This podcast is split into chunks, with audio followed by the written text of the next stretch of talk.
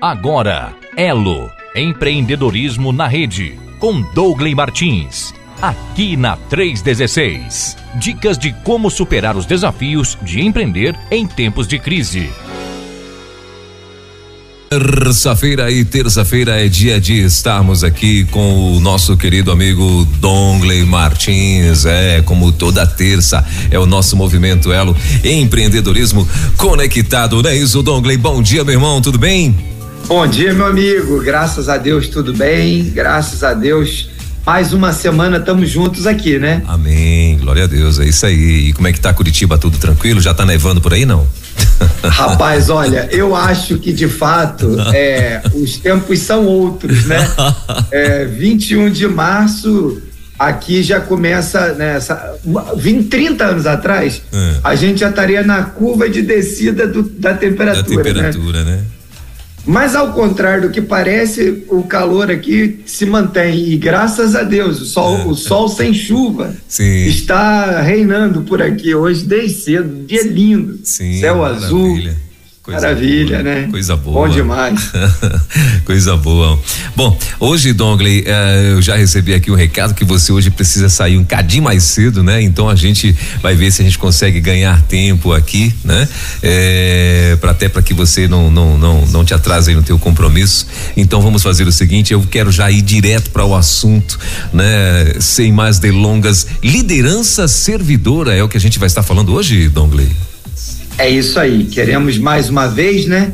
Hum. Trazer aqui mais uma vez a aquela aquela ideia que a gente sempre fala aqui. A palavra de Deus tem resposta e tem fundamento para todas as nossas demandas é, do mundo profissional. Não importa a dimensão que você queira dar, se uma empresa muito grande, uma empresa bem pequenininha, nós vamos encontrar resposta na palavra de Deus sempre. E hoje a gente vai pegar um exemplo de liderança baseado num episódio que Jesus vive com os seus discípulos, né? A gente precisa partir de um pressuposto quando a gente pensa em liderança, que para liderar eu preciso ter um time, não tem como ser liderança independente. Ainda que eu possa dizer que é um processo de autoliderança, isso também não deixa de ser verdade, né? Ou seja, eu preciso liderar minha vida mas normalmente, quando a gente pensa em liderança, a gente pensa em, em alguém com um time. E nesse processo de liderança, muitos anos eu tenho colecionado algumas frases, né? Alguns, alguns pensadores e de, de ouvir muitas expressões de liderança, eu guardei duas expressões que, na minha opinião, obviamente guardadas as suas épocas, né?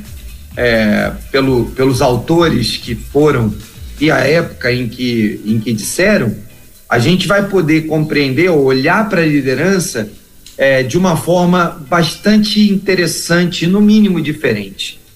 Abraham Lincoln, que foi um líder é, do mundo é, do mundo político dos Estados Unidos, ele disse em, nas minhas palavras, né? Eu vou traduzir aqui nas minhas palavras aquilo que eles disseram nas palavras deles. Então, Abraão Lincoln disse que liderar é fazer coisas extraordinárias com gente simples. E a ideia por trás dessa ideia é que fazer coisa extraordinária com gente extraordinária é relativamente simples, né? Ainda que haja controvérsia, controvérsia também nesse tipo de afirmação, já que quando você coloca muita gente extraordinária junta, uh, o desafio da liderança cresce proporcionalmente. Mas Abraão Lincoln então tinha um pensamento que andava nessa direção, liderar, fazer coisas extraordinárias com gente simples. Depois, passando um pouco mais aí o tempo, a gente tem um líder de uma das maiores empresas do mundo na sua época, a GE, que foi o Jack Welch, e e algumas pessoas é, consideram ele um cara meio controverso, né? É, há aí pensadores que falam que ele era um cara com um estilo muito durão, muito, é, muito militar, né? Mas quando a gente vai para a época em que ele foi o líder que foi, é, de fato, a predominância do modelo de governo das organizações era uma liderança hierárquica. Então, é, para aquela época e para aquele contexto, ele fez e cumpriu o seu papel e transformou, o grupo GE no maior grupo, um dos maiores grupos do mundo. Né? E o Jack Welch dizia que liderar não é ganhar concurso de popularidade. Liderar não é ganhar concurso de popularidade. Então, é, na mente de Jack Welch, na mente daquele líder, liderança era algo que não estava tão afeito ou preocupado necessariamente com aquilo que o outro ia pensar dele, mas sim com o resultado que se esperava que se alcançasse. De modo que o trabalho na GE foi um trabalho é, bastante duro, rigoroso e de uma liderança para resultado. E a gente vai encontrar, se a gente ficasse aqui a manhã inteira, nós poderíamos listar dezenas, centenas de líderes com expressões de liderança das mais diversas possíveis. Mas eu quero voltar dois mil e poucos anos atrás e trazer o exemplo, né, e o contexto bíblico de um líder que entendia que liderar é cuidar de pessoas. Liderar é ser exemplo para os outros. Liderar é dizer: faça o que eu faço e faça o que eu digo. Diferentemente do, do dito popular que se cunhou nesses últimos anos, de faça o que eu falo, mas não faça o que eu faço. Jesus Cristo, é, ele, ele trouxe para essa perspectiva da vida, da liderança, uma ideia nova, né? Talvez até para aquela época e tanto mais para hoje em dia, né? Ou seja, não só faça o que eu falo, mas faça o que eu faço.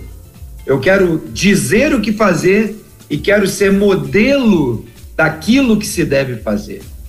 Jesus, então, interessado na vida das pessoas, interessado naquilo que elas faziam e na forma como elas faziam, se preocupava com deixar um legado de liderança baseado no seu exemplo de vida, na forma como ele mesmo conduziu o seu grupo, na forma como ele mesmo se comportava diante das coisas. E eu separei para nossa conversa de hoje o texto de João capítulo 13. O, o texto de João capítulo 13, nas mais diversas versões que você vai encontrar aí na sua Bíblia ou em outras Bíblias que você use, é, ele vai tratar sobre aquele episódio aonde Jesus lava os pés dos seus discípulos.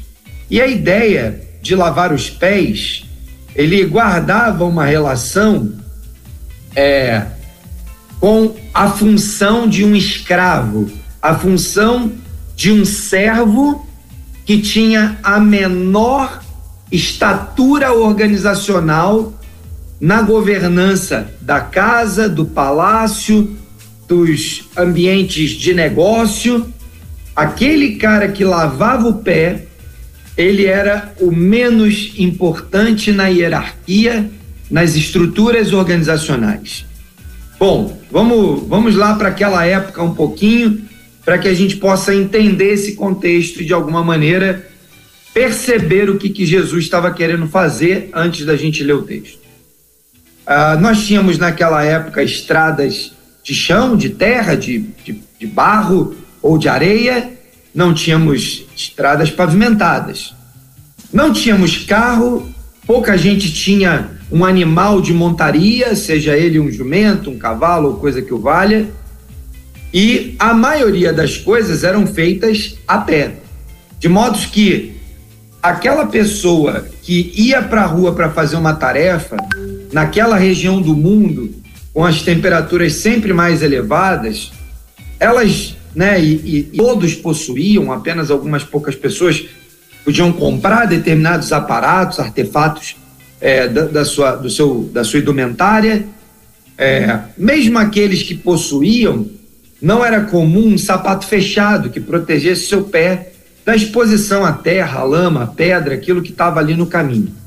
A pessoa ia para a rua, quando voltava para sua casa ou chegava na casa de alguém, para que a casa não ficasse lameada, né, suja por demais, e para que a pessoa pudesse ter uma espécie de refrescância, uma espécie de refrigério, então aquelas pessoas que tinham melhores condições colocavam um escravo à sua porta com uma bacia de água e aquele escravo tinha uma toalha na sua cintura para que quando alguém chegasse ele se ajoelhasse ou se, se assentasse talvez ali num banquinho, lavasse o pé daquela pessoa, secasse com a toalha e aquela pessoa então podia entrar para dentro da casa com parte do seu corpo refrescado, limpo, higienizado, né?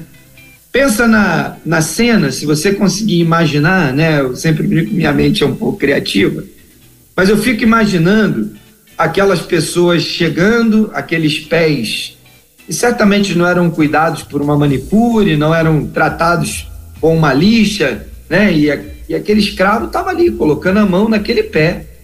É, e essa tarefa, então, é executada ali, se com mais alegria, se com menos alegria, mas era essa cena, aquilo que estava exposto ali, e aquilo representava, então, de um lado, para quem recebia a lavagem dos pés, um ato de generosidade, e para aquele que prestava o serviço, um ato de humilhação, um ato em que estava exposto na própria cena o papel e a hierarquia de cada um. Esse é o contexto, então, aonde a narrativa de João 13 é, está posta. João está observando a cena como um conhecedor profundo daquela realidade como alguém que viveu aquela, aquelas experiências provavelmente algumas vezes. E o texto começa dizendo assim, João 13, de 1 a 17, começa dizendo assim: Ora, antes da festa da Páscoa, sabendo Jesus que já era chegada a sua hora de passar desse mundo para o Pai, como havia amado os seus, e aqui eu quero chamando a sua atenção para algumas palavras estratégicas do princípio e do conceito da liderança servidora. Como havia amado os seus que estavam no mundo, outra outra parte super importante desse versículo, amou-os até o fim. Obviamente que João escreve o livro depois de que tudo tinha acontecido, e óbvio que é mais fácil para quem está escrevendo um fato e não uma profecia relatar com precisão aquilo que estava acontecendo ali naquele contexto, né? Jesus é, é, João é considerado o apóstolo do amor, porque ele não só era um cara cheio de, de afeto nas suas palavras, mas por conta da sua íntima relação e proximidade com Jesus. E ele relata nesse versículo, a, a minha sensação lendo esse versículo é a sensação de alguém que está profundamente agradecido pelos atos de amor daquela liderança servidora. Ele diz como havia os amado, amado os seus que estavam no mundo, amou-os até o fim. Essa expressão amou-os até o fim está tratando e apontando para a cruz. Está apontando para o so, sofrimento que Jesus passou desde a noite em que foi traído e preso até a morte na cruz essa expressão de João, amou-os até o fim, é, ele não desistiu de nós. Nós somos chamados, quando lideramos de forma servidora, a amar aqueles que o Senhor coloca na nossa mão até o fim. Talvez o fim, no contexto empresarial, seja uma demissão. Mas essa demissão não será feita de qualquer maneira. Será feita amando até o fim. Quem sabe você vai ajudar essa pessoa a se recolocar em outro lugar, vai pagar para uma empresa que faz esse tipo de processo de recolocação. Quem sabe você vai ajudar essa pessoa a se reencontrar pessoalmente através de um acompanhamento terapêutico. Quem sabe você vai ajudá-lo com uma sessão de coach para que essa pessoa se encontre e ao se encontrar, ela tome as melhores decisões quanto àquilo que ela vai fazer da sua vida dali para frente. Mas você foi íntegro no sentido da liderança servidora, no sentido da sua, do seu compromisso com Deus e do seu compromisso com aquela pessoa, amando até o fim. Talvez o outro lado da mesma moeda seja que não seja amar até o fim numa demissão, mas seja amar até o fim andando duas milhas a mais, dando uma nova oportunidade, investindo na vida daquela pessoa, criando condições para que ela seja capaz de superar suas limitações e dificuldades, crescer e transformar sua carreira, transformar sua jornada em algo completamente novo e transformador. O primeiro versículo de João 13, por si só, já nos ensina tudo o que nós precisamos saber a respeito de liderança servidora. Mas Jesus vai dar um exemplo, então eu quero avançar, porque eu quero te mostrar o exemplo que Jesus vai nos dar a partir daquele contexto que nós falamos do escravo e da lavagem dos pés. Versículo 2 continua dizendo assim: Acabada a ceia, tendo já o diabo posto no coração de Judas Iscariote, filho de Simão que o traísse, Jesus, sabendo que o Pai tinha depositado nas suas mãos todas as coisas que havia saído de Deus e ia para Deus. Então, Jesus sabia que havia um traidor, sabia que Judas ia o trair, e ainda assim manteve ele no time até o fim. Trabalhou com Judas, certamente. Judas deve ter recebido instruções de Jesus. Observe o seu coração. Olha onde você está transitando. Cuidado com essas coisas. Jesus deve ter ministrado na vida de Judas. Inclusive nesse episódio. Jesus continua ali o relato, né? Levantou-se da ceia. Jesus tira a sua capa, a sua túnica, toma uma toalha. Um outro texto paralelo nos outros evangelhos diz que ele veste uma espécie de roupa semelhante à do escravo. Ele amarra a toalha na cintura, bota água na bacia e chama os seus discípulos um a um e começa a lavar os pés dos discípulos e enxugar os pés deles com, as toalha, com, a, com aquela toalha. Na mesma hora que Jesus chama aqueles discípulos para virem até o, a, a, a bacia, até o local para lavar os pés, os discípulos sabiam exatamente o que ia acontecer. Isso era da natureza, da rotina da vida deles. Não era algo mega inovador que Jesus havia feito para transformar a vida deles. Era algo corriqueiro, da rotina. Jesus, quantas e quantas e quantas vezes lança a mão de episódios corriqueiros, tanto do dia a dia dos discípulos quanto do nosso dia a dia, para nos ensinar verdades profundas, tremendas, transformadoras. Jesus então se, se arruma, tira a sua capa, eu imagino a cena, o pessoal se olhando, o que, que ele vai fazer? Ele põe a vestimenta do servo, eu acho que ali eles já começam a ter um lapso de entendimento. Quando ele pega a bacia e enche de água, eu tenho absoluta convicção que vários entenderam aquilo e sabiam o que vai acontecer. E o que acontece no versículo 8 evidencia o que acontece em geral quando nós decidimos intencionalmente viver uma experiência de liderança servidora. Quando nós escolhemos que vamos servir ao nosso próximo acima das nossas vontades e da, da nossa, dos nossos prazeres, da nossa sensação de orgulho, do nosso orgulho próprio ou mesmo das nossas convicções. Jesus olha para aquela cena, ele não está preocupado com o que vão pensar dele, ele está preocupado com o que ele vai ensinar através daquele comportamento. E olha o que acontece. Pedro, o, o Pedro, né? Aquele sanguíneo que reage a tudo, que é capaz de dizer que nunca vai negar, que corta a orelha do guarda no, no jardim. Esse mesmo Pedro diz: Nunca me lavarás os pés. O que, que Pedro estava dizendo na prática? Pedro estava expressando aquilo que a maioria das pessoas provavelmente pensou, mas não disse. Pedro estava expressando o seguinte: Jesus, você é Deus, não pode se humilhar ao ponto de ser escravo. Pedro manifesta aquilo que no sentimento popular, no consciente coletivo, estava muito claro.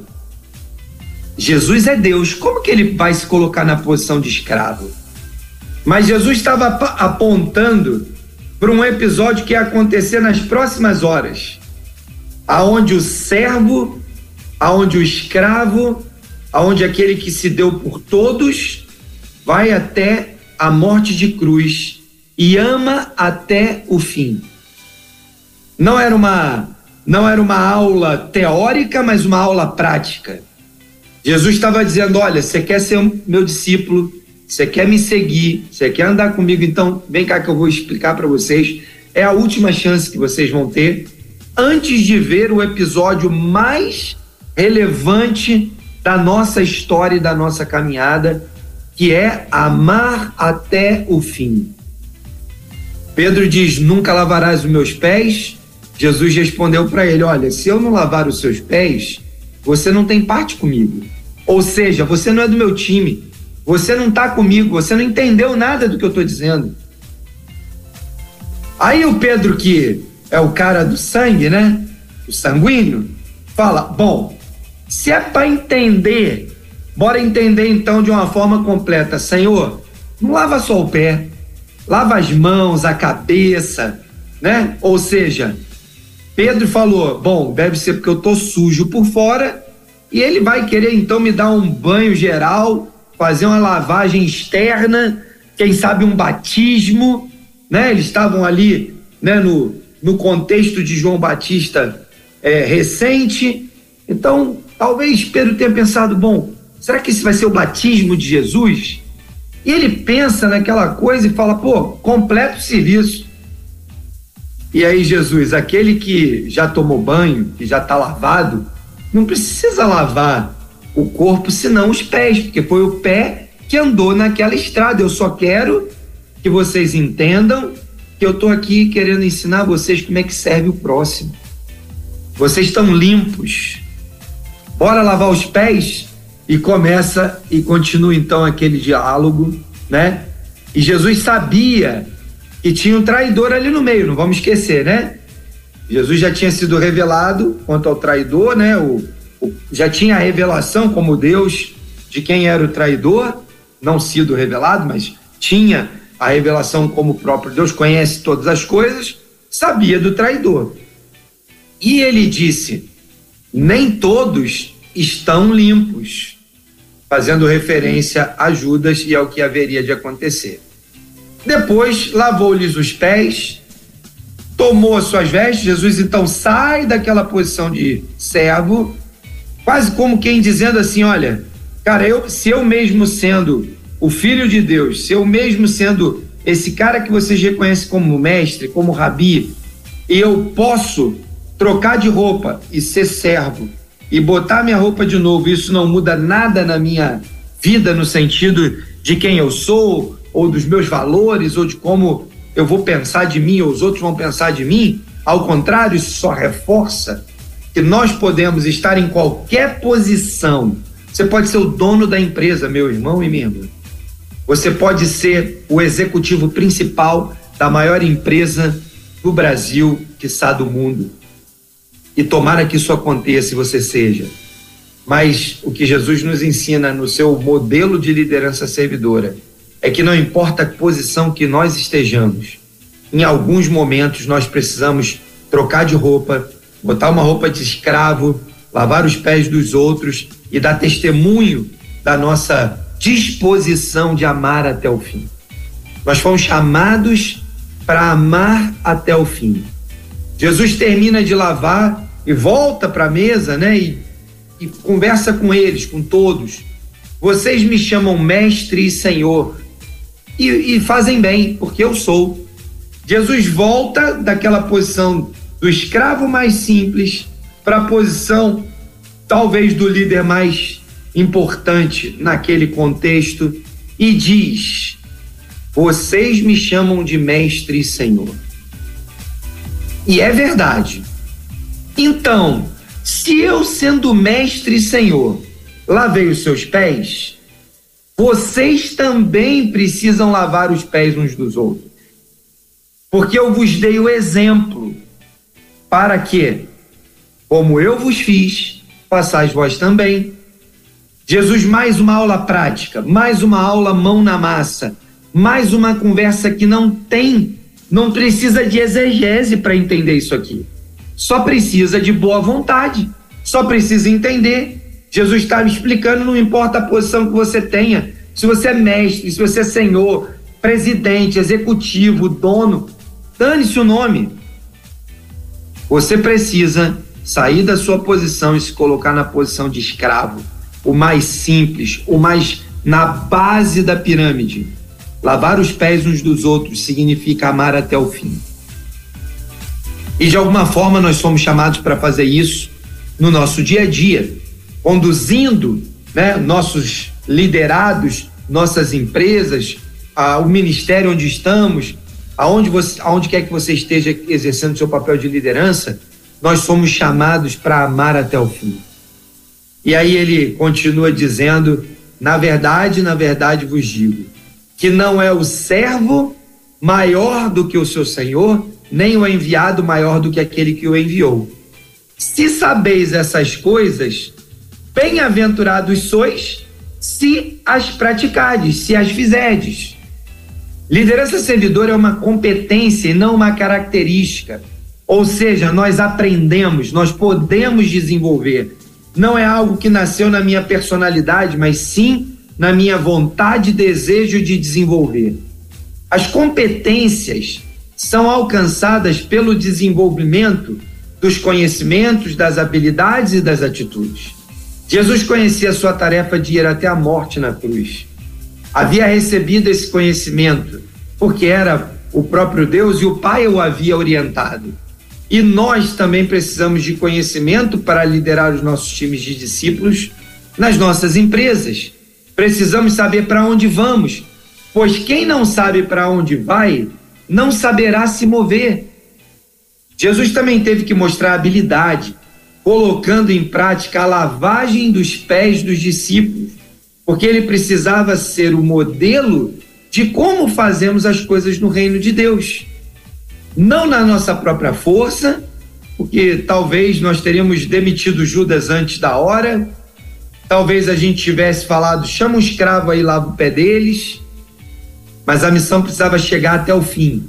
Só com a humildade e um estilo de liderança servidora poderemos contornar as, as nossas objeções, contornar o nosso ego, contornar a nossa, a nossa vontade própria e tomar decisões que estabeleçam esse princípio nas nossas organizações. E por fim, para a gente concluir essa etapa aqui de conversa, o líder servidor precisa de uma atitude incrível de conviver com as adversidades para chegar no alvo estabelecido. Cumprir a sua missão e entregar o resultado, mesmo que ele seja ou custe a sua própria vida. A liderança servidora nos chama a um processo de crescimento e de acompanhamento tal da nossa dinâmica empresarial, da nossa dinâmica de liderança, que nós podemos, em alguns momentos, estar expostos a ir até um lugar que parece que estamos entregando a nossa própria vida. Muito bem, agora são 10 horas e 42 minutos em Brasília. Estamos ao vivo com Dongle Martins, o nosso movimento Elo. O Dongle, e como que a gente faz para identificar um líder? Como que ele faz para identificar essa liderança? Se é autoritária ou se é servidora? Ou se tá meio barro Legal. no tijolo? Muito bom. Eu acho que o próprio texto aponta, o Elber, para algumas possíveis soluções né, para esse tema, algumas possíveis observações. Primeiro, para a gente olhar para os extremos, né? Porque o estilo de liderança existem diversos, né? E a gente está aqui no extremo da liderança servidora. Talvez o outro extremo seja a liderança autoritária. Então, bora lá. Liderança autoritária chamaria um escravo, um servo, um funcionário de baixo escalão e falaria: lava os pés dos meus visitantes. Liderança servidora pega a toalha, troca de roupa, pega a bacia, enche de água e faz. Percebe a diferença comportamental? A liderança servidora ama o traidor até o fim. A liderança autoritária diz: eu não aceito traidores, eu não posso aceitar isso. Ok, nós não estamos dizendo que devemos aceitar traidores. Jesus o que ele fez no seu estilo de liderança servidora foi dizer: Judas, você tem algo no coração. Judas poderia ter se arrependido como Pedro se arrependeu. Eu não sei qual seria a nova solução de Deus para resolver o problema da cruz. Mas imagine Judas dizendo: Senhor, me perdoe, eu cheguei a pensar nisso, mas me perdoe. A gente teria uma outra dimensão da história contada hoje.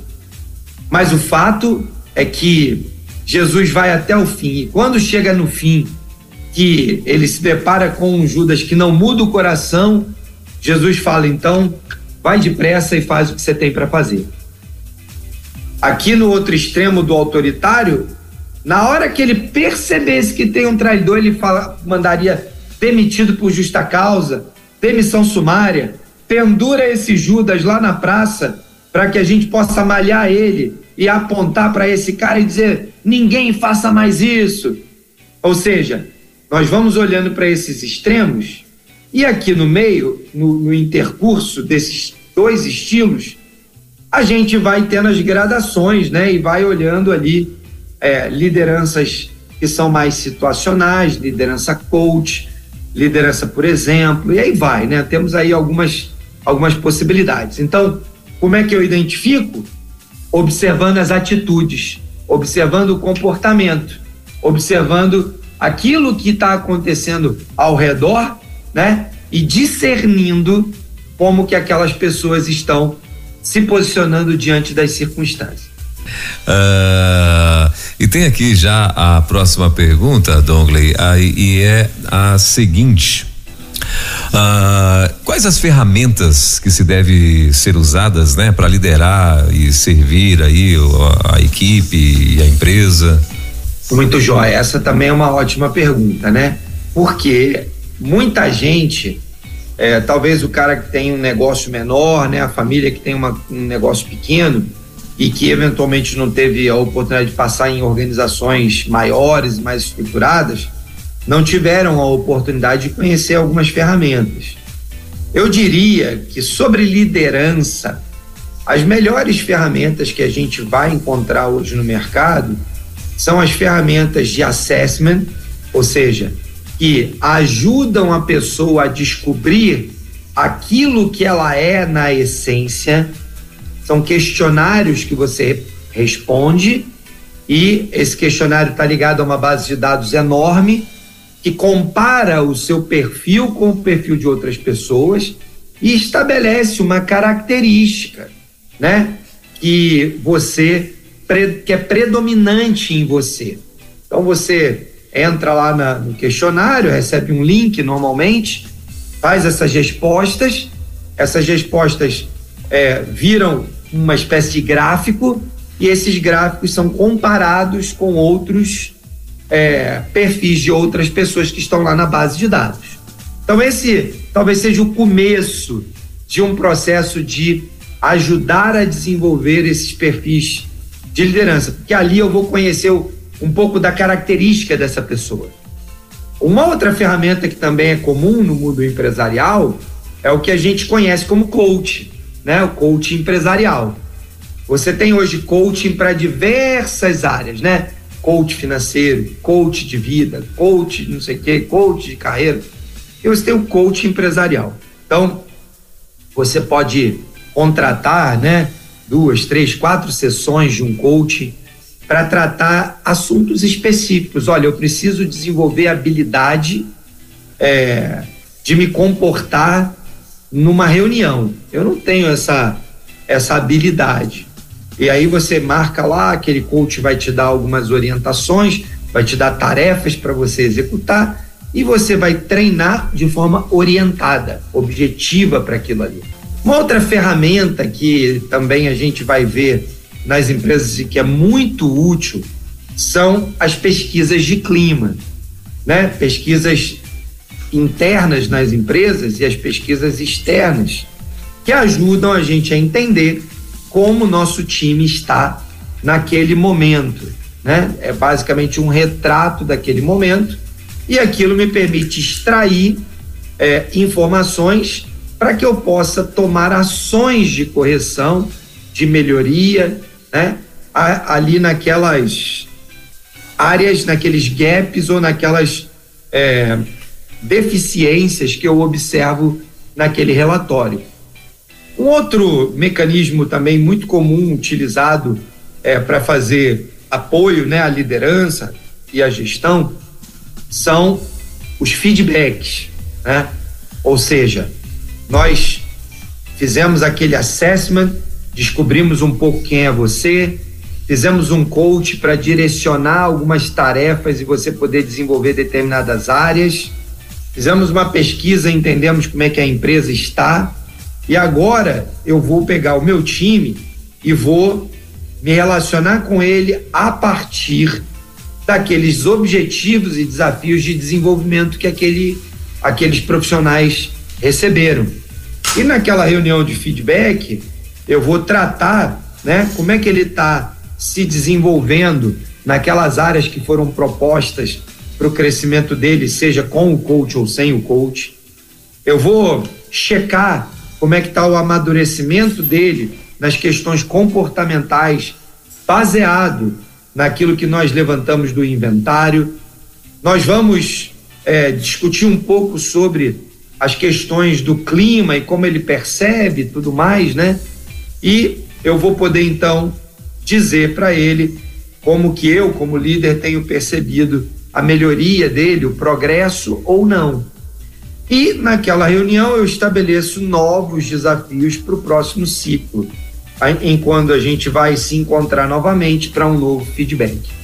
Então essas são ferramentas, eu diria assim, mais comuns, né, mais talvez mais tradicionais. E aí várias empresas desenvolveram ferramentas é, que, são aplicadas no dia a dia e que tem um pouco da característica de cada organização, né? Por exemplo, tem organizações, as organizações industriais desenvolveram o hábito de fazer reuniões em pé de cinco minutos lá na frente da, daquele problema que eles têm que tratar. Né? Eles chamam de processo de melhoria contínua, fazem reuniões ali, 5, 10 minutos, falam do problema, dão qual é o fato, buscam a causa e fazem um plano de ação para resolver aquilo que a gente chama de FCA fato, causa e ação.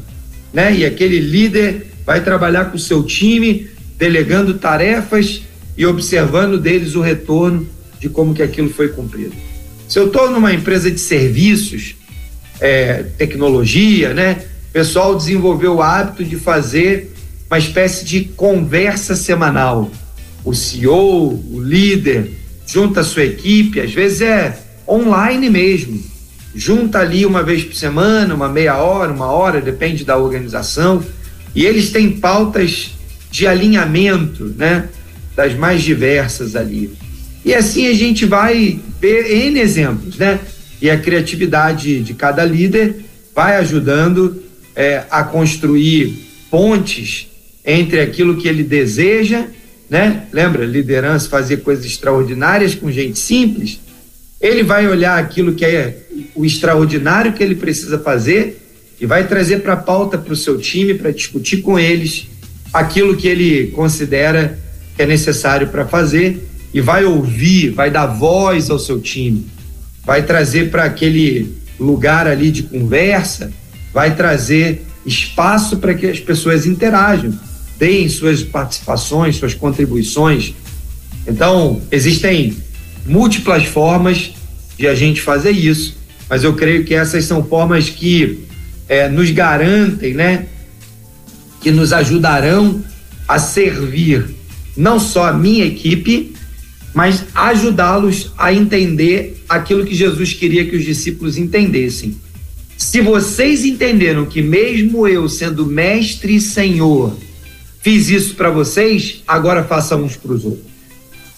Então, boa parte daquilo que a gente quer ensinar quando a gente está nesse processo e nesse papel de liderança é: se eu posso fazer isso por vocês, façam isso uns pelos outros. Maravilha.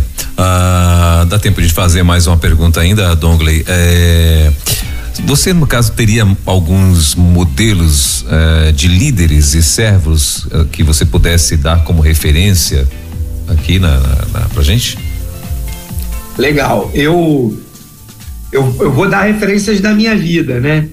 Eu tenho como como a gente tem vivido aqui toda semana, eu acho que está claro que para mim uma referência de liderança é Jesus, né? Mas a Bíblia tem muitos modelos de referência. Eu poderia citar Neemias na liderança da reconstrução dos muros em Jerusalém. Eu poderia citar José na liderança de, de livrar muitas nações de morrerem de fome. Eu poderia citar Moisés na liderança de um povo para sair de um processo de opressão e escravidão. Eu poderia citar é, Esther na liderança de uma conversa improvável, em um momento não convidado, né? ou seja, não estava ali sendo convidada, na liderança do livramento de uma nação. Eu poderia citar é, João na liderança de é, um, um, a, da plantação de aquilo que a gente poderia chamar a organização mais antiga do mundo, que é a igreja, junto com Pedro e com os discípulos. Eu poderia citar Paulo na liderança da plantação dessa mesma organização entre outros povos, entre gentios. Eu, só na Bíblia eu poderia citar dezenas, talvez Gideão, para aqueles que gostam lá dos líderes em batalha, e assim vai, né? Na Bíblia a gente tem uma centena de líderes servidores, inspiradores. Temos outros que nem tanto, né? Davi, Salomão, e aí vai. Poderíamos ficar horas aqui citando líderes da Bíblia. É, na minha vida pessoal, eu tenho uma experiência muito marcante é, de liderança, que é, foi a minha mãe, né? Minha mãe teve um papel importantíssimo na minha, na minha vida, meu pai também, mas de forma diferente a liderança da minha mãe muito mais marcante do que a do meu pai nesse sentido, porque minha mãe foi uma empreendedora de muitas coisas. E isso me ensinou desde cedo até a ousadia de empreender. Eu aprendi que a gente, mesmo não tendo nada, é, a gente pode sonhar em ter alguma coisa.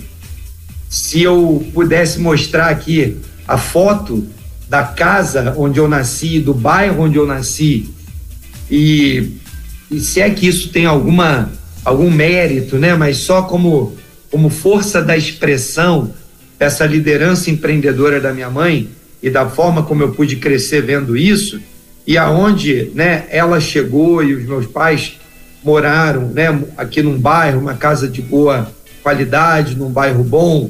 É, eu, eu, eu vejo é, esse modelo, né? Eu olho para o meu pai e vejo um modelo de honestidade. Meu pai era um cara que o 10 centavos que não era dele, não era dele. Não tinha discussão. Eu me lembro de pequeno, 3, 4 anos de idade, chegar em casa com o troco errado da padaria, não, faz, não sabia nem fazer conta, né? Mas a minha mãe e meu pai né, verem ali um número errado falar, volta lá e devolve. Né? Então, assim, do ponto de vista da vida, eu posso olhar para esses modelos. Do ponto de vista empresarial, eu tive é, um líder, é, apesar dele ter sido, não ter sido muito bacana na nossa relação de trabalho no final, mas ele foi um cara em que eu pude aprender muita coisa. E aqui, Weber, tem acho que uma, uma coisa bem legal da gente observar. A gente às vezes só quer olhar para pessoas que a gente olha e fala uau, né? Mas a gente também aprende com aqueles que não são tão uau, né? A Bíblia diz que a gente deve observar todas as coisas, reter o que é bom e deixar o que é ruim. Esse é um exemplo clássico de reter o que é bom e deixar o que é ruim. No final da nossa relação, ele não foi um cara tão bom para mim. Mas ao longo da jornada, esse cara me ensinou muitas coisas. Me ensinou como me comportar como um executivo de, de uma empresa de grande porte. Me ensinou a construir a demanda de um executivo de primeira linha. Ele me ensinou princípios e valores de negócio que eu não tinha ainda conseguido aprender naquela dimensão. Mas, por exemplo, eu não gostaria de segui-lo ou de imitá-lo quanto à questão da liderança de pessoas, né? Mas na liderança executiva de negócios, ele foi um cara, talvez um dos que mais me ensinou. E aí, cara, depois tem uma série de outras, né, influências que vão chegando na nossa vida, né? O pastor da minha da minha igreja lá da, da juventude que foi um cara que rompeu com muito do seu tempo, né? Eu sou da época é, e, e, de um lugar e de uma igreja em que não podia ir de, é, de bermuda. Eu sei que até hoje muitos lugares são assim. Não podia ter instrumentos no culto, só o piano. E esse cara foi o cara que rompeu esses paradigmas e nos apoiou como jovens a conquistar esses espaços, né? Então, é, eu poderia ficar amanhã falando aqui, rapaz. Eu aprendi com muita gente. Tive o privilégio, ao longo da minha jornada de vida profissional, 35 anos de vida profissional, quase um pouco mais, 38 na realidade, é, me, me, me deram a oportunidade de conviver com gente muito boa e gente muito ruim. E aí, retém o que é bom, deixa o que é ruim, né? E vamos aprendendo com cada uma dessas coisas. Muito bem, 11 horas. Pontualmente em Brasília, pontualmente na nossa capital. O Dongley, é, na semana que vem, né? Sabendo que você hoje está meio corrido, na semana que vem você já tem, tem aí o assunto já da semana que vem, não?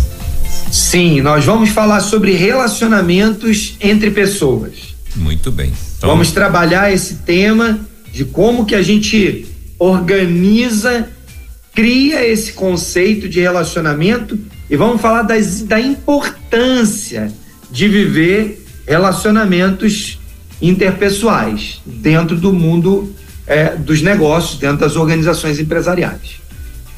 Muito bem. Bom, são 11 horas e um minutinho. Tem mais alguma coisa que gostaria de acrescentar a respeito do assunto de hoje? É isso, Elber. Eu gostaria, mas eu né, tenho esse compromisso agora. Tá bom, eu preciso entrar lá. Eu quero desejar uma semana abençoada. Realmente um prazer estar aqui compartilhando, né? Hoje a gente vai ter tempo de responder, talvez aí algumas perguntas pessoais, mas na próxima semana, Elber, se tiver alguma coisa aí que ficou, okay. traz para pauta, a gente já começa, né, dando aí o retorno para os nossos ouvintes. Queria desejar que o Senhor abençoe, capacite a gente, né? Cada um que está nos ouvindo aí, que vai nos ouvir, para viver esse estilo de liderança servidora, porque vale a pena. Maravilha. Dongley, Deus te abençoe. Boa semana. Amém. Boa reunião aí para você. Valeu, meu amigo. E até terça-feira que vem, se Deus quiser. Valeu, tamo juntos. Valeu. Deus abençoe, semana abençoada aí para você. Valeu para nós. Elo, empreendedorismo na rede, com Dougley Martins. Baixe agora os podcasts em nossa plataforma rede316.com.br. Dicas de como superar os desafios de empreender em tempos de crise.